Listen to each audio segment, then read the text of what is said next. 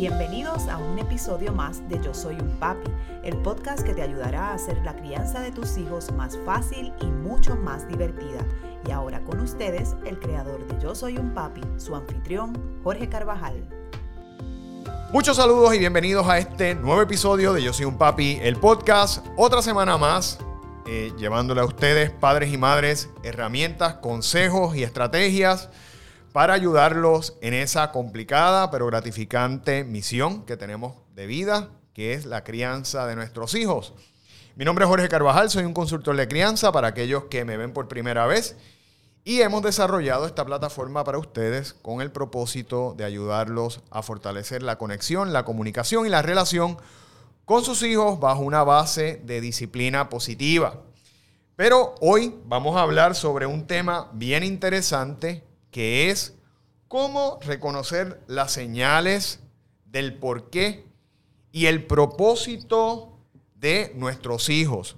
Sabemos que como seres humanos, más allá, ¿verdad?, de comer, respirar y movernos, tenemos que tener otros elementos que nos hagan vivir, ¿verdad? Y tenemos cosas como el amor, como el hablar, como el poder disfrutar de un paisaje que nos llenan, pues una de las cosas, ¿verdad?, que más nos va a llenar como seres humanos es propósito. Propósito, precisamente porque hay un propósito, existe este podcast, ¿verdad? Yo en un momento tuve la oportunidad de identificar el propósito de ayudar a padres y madres a hacer de sus hijos personas de bien, personas buenas.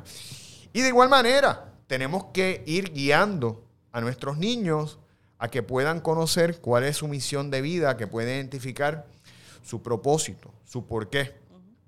Y para ello precisamente tenemos a nuestra colaboradora, la coach de vida, Yara Anglada, que está con nosotros. Yara, gracias por estar aquí con nosotros nuevamente. Gracias. Vamos a hablar sobre esto, este tema, ¿verdad? Que eh, está bien de moda. De hecho, hay libros que se han escrito sobre esto.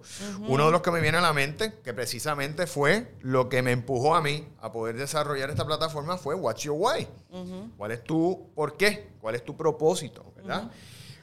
¿Cómo podemos nosotros identificar esas potenciales señales de propósito en nuestros hijos? ¿Verdad? Que a pesar de ser niños, ¿cómo podemos identificar esas señales? Y cómo nosotros podemos ir motivando a nuestros niños a que puedan desarrollar y puedan cumplir con ese propósito en su vida. Ok, te voy a explicar. Y yo te voy a dar el testimonio. Yo voy a empezar con mi mm. situación.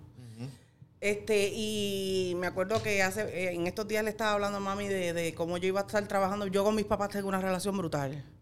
Y con mi hermana, y con mi, mi, suegra. Nosotros somos, yo soy bien pro familia. Este, y yo estaba hablando con mi mamá, le dije, mami, tengo que dar mi testimonio de cómo fue que yo llegué a ser coach. Y ella me dice, pero no hables de ti, porque no, eso no está bien. Y yo le dije, no, mami, es que yo tengo que hacerlo, porque yo la gente tiene que entender cómo fue que yo llegué a ser coach, porque yo no nací diciendo, y anyway, cuando yo nací, los coaches no existían, eso es una modalidad, ¿verdad? Reciente. Y entonces yo le dije, yo tengo que explicarle por qué cuando yo decidí lo que iba a estudiar para la universidad, yo siempre dije que yo iba a ser abogada. Y entonces este, empecé estudiando un bachillerato en la UPI de ciencias políticas, porque siempre, siempre, siempre me encantó el tema de la política. Y dije, pues voy a seguir sentando mis bases en la política y de ahí voy a coger los exámenes para entrar. Y yo quería entrar a la escuela de leyes, no a cualquiera, a la de la Universidad de Puerto Rico. Porque mis papás no eran millonarios y para pagar los estudios, tú sabes, había que tener torta. Claro. Y entonces, ¿qué pasa? Que cuando voy a coger los exámenes, salí bien, pero cuando voy a llevar las recomendaciones, había que tener un mega digger para poder entrar. Y entonces yo dije, pues, aquí yo no me voy a limitar. Para aquellas personas que nos están escuchando en otros países, cuando decimos digger, significa lo que le llaman otros países, ¿verdad? Un, empuje, una, una pala. Una persona que te ayude a poder entrar a esa, a esa escuela, ¿verdad? Que es la escuela de leyes más prestigiosa que nosotros tenemos aquí en nuestro país. Eso es así. Y entonces ahí entro a estudiar administración pública pues como yo había empezado a trabajar en el gobierno, dije, pues esto está chévere porque yo lo puedo trabajar y me va a ayudar a posicionarme mejor en el gobierno. Mentira, hermano mío. Porque el que no tiene padrino no se bautiza. Entonces, por más buenos, eh, más buenas ideas que tú tengas, si tú no eres bien visto por la administración que esté, a ti no te van a dar ninguna oportunidad. Así que yo estuve 17 años en el gobierno trabajando y un día de la nada vienen y dicen en la agencia, yo trabajaba ayudando a los desplazados, vienen y dicen personas que sepan inglés, que sean bilingües en la agencia, que quieran certificarse como coach.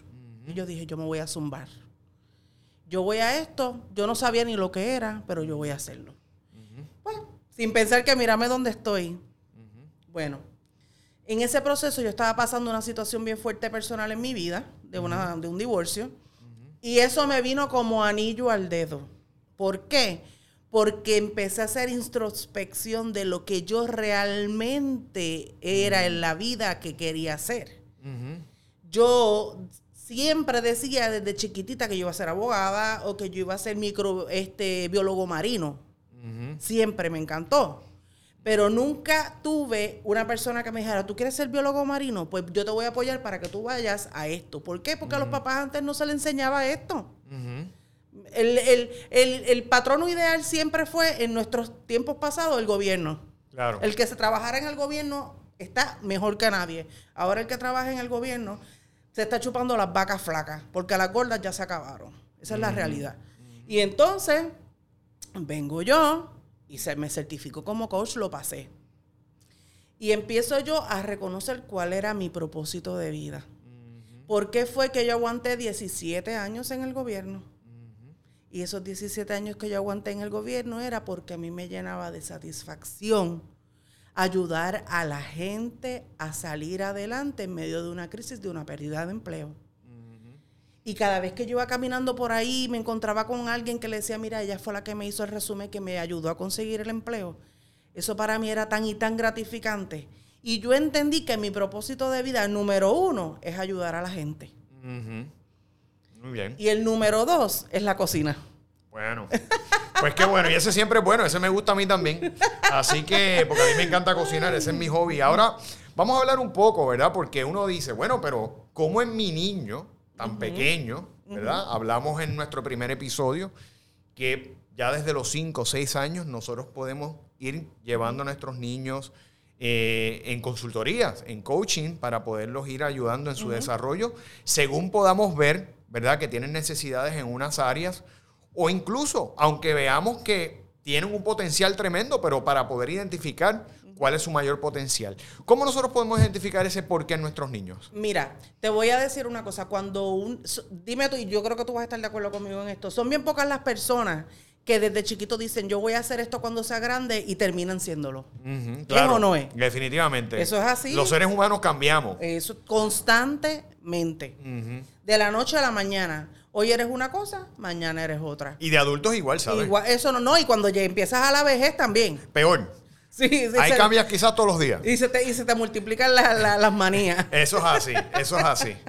Pero la realidad de la cosa es que cuando tú tienes un niño y tú eres un padre que estás pendiente de la crianza de tu niño, tú vas a ver las señales. ¿Por qué? Por ejemplo, hay niños que les encanta todo lo que es el dibujo, lo manual. O hay niños que le encanta estar, tú sabes, con los jueguitos estos de martillo y de atornillar y la sierra. Hay niños que les encantan los camiones. Hay niños que les encanta ver este, las cavadoras. Hay niños que les encanta los legos. ¿Ves? Y entonces ya tú más o menos vas viendo. Y si el niño es bueno en lo que va haciendo, tú le vas a tener que ir reforzando esas destrezas. Que eso es lo, lo, que es ser un proactivo ante esa situación de lo que tú vas detectando. Por ejemplo, yo siempre desde chiquitita le, me gustó reforzar a mi nena todas las bases, ¿verdad? Y entonces resulta ser que yo la tuve en un cuido y que en ese cuido uno podía pagar unos cursos adicionales para desarrollarle los hemisferios del cerebro. Y yo la tuve ella en Kinder Music, la tuve a ella en Kinder Dance y la tuve a ella en un programa que se llama Bricks for Kids. Ese programa fue maravilloso porque para mí fue tan impresionante como la nena con corta edad veía un plano de unos duplos y montaba el muñeco igual al del planito. Una niña. Y yo decía, pues entonces mi niña es artista. Pues no me equivoqué. Porque mi niña pinta espectacular. Y mi niña va por la línea de lo tecnológico porque ella se la vive horas enteras editando videos y haciendo cosas en el cuarto ella solita, sin yo darle las clases. O porque eso está, ya está de nivel de bachillerato. Y Sí, ella que, no. esa, que esa parte creativa que quizás tú pudiste identificar como fortaleza en tu niño, pues le has ido cultivando Claro. esas destrezas que eventualmente se pueden convertir en su forma de ganarse la vida. Claro. Y va a ser feliz haciéndolo, que es lo importante. Porque cuánta gente no vemos por ahí con caras largas trabajando aborrecido. Sí, claro, que se ganan su vida, pero simplemente sin, sin, sin sentirse llenos, No sé, satisfechos. les pesa levantarse por la mañana. Y no lo vamos a decir, ahorita yo lo estaba hablando con el muchacho que trabaja aquí, yo le digo, no, no es que lo no es que simplemente eso es- esto tú lo trabajes, por ejemplo, cuando tú vas a un fast food que le ves la cara de mocho, como yo digo, al que está cobrándote. Mira, hay montones de profesionales a nivel, por decirte un ejemplo, médicos. Que ejercen la profesión, pero no lo ofrecen, no la, ellos No no, la disfrutan. no la ejercen disfrutándola, simplemente Claro. por el cobro del dinero. Pero lo que el resultado que obtenga de ese servicio en el paciente le es, le es irrelevante. Si vive, si no vive, si está bien, si no está bien. Y eso es que no te gusta lo que estás haciendo, que simplemente lo haces por el dinero. Claro. Eh, pero ahora te pregunto yo, una vez nosotros identificamos, por ejemplo, esa, esa, ese gusto de uno de nuestros hijos, ¿verdad? O esa inclinación hacia algún elemento en particular, eh, ¿cómo, ¿cómo fomentárselo? Porque, por ejemplo, te voy a dar un ejemplo. Eh, quizás nuestros niños eh, les pueda gustar la música. Y ahí hay una oportunidad, ¿verdad?, para que usted le empiece a fomentar la música. Desde la perspectiva de coaching, ¿verdad? Para mantenernos en tu, en tu giro. ¿Cómo el coaching ayuda a fomentar esa destreza en esa área musical que el niño le gusta? Bueno, el coach definitivamente, primero lo que va a hacer es que va a detectar cuál es. Y segundo, le va a sentarse con mamá y papá a crear un plan de acción de cómo le va a ayudar al niño a trabajar en esa área. Eso es bien bien. importante. ¿Por qué? Yo sé que hay papás que económicamente y con lo de la situación de la pandemia está la cosa complicada. Hay papás que no posiblemente no puedan estar pagándolo, pero siempre hay ciertos recursos que el gobierno ofrece que se pueden dar libre de costo, ¿entiendes? Claro, claro. Este, por ejemplo, mira lo que lo los otros días yo estaba diciendo y estaba hablando con una amiga de esto y ella me dice, pero Yara, si todo el mundo fuera eh, o se dirigiera a hacer lo que quiere hacer en la vida, ¿qué hacemos con todos los que están en la calle que dicen que quieren cantar? Y yo le digo, bueno, tú no eres nadie para decirle que no pueden cantar. Si los papás le dan las herramientas, posiblemente nos sorprenda y sepa cantar. Por ejemplo, Lady Gaga sufría de un bullying bien brutal en la escuela y Lady Gaga tiene un bozarrón. Claro. Obviamente sus papás tenían unos recursos que la podían ayudar. Pero así como Lady Gaga, hay muchas personas en el mundo que dicen, yo quiero hacer esto, pero si no tenemos esa persona que nos dé el apoyo y que nos motive a seguir, y tenemos los tanques vacíos, que eso es otra cosa, no vamos a llegar a lo que queremos llegar. Claro, y como tú dices, a lo mejor puedes tener los recursos, pero si no tienes la voluntad, si no tienes el compromiso y esa voluntad y ese compromiso precisamente es lo que la consultoría, cosas como las que hago yo, como las que haces tú, pues ayudan a, a desarrollar, ¿verdad? Que es eh, una herramienta clave para que nuestros hijos a largo plazo puedan eh, desarrollarse en lo que en lo, en lo que entiendan o en lo que les guste, ¿verdad?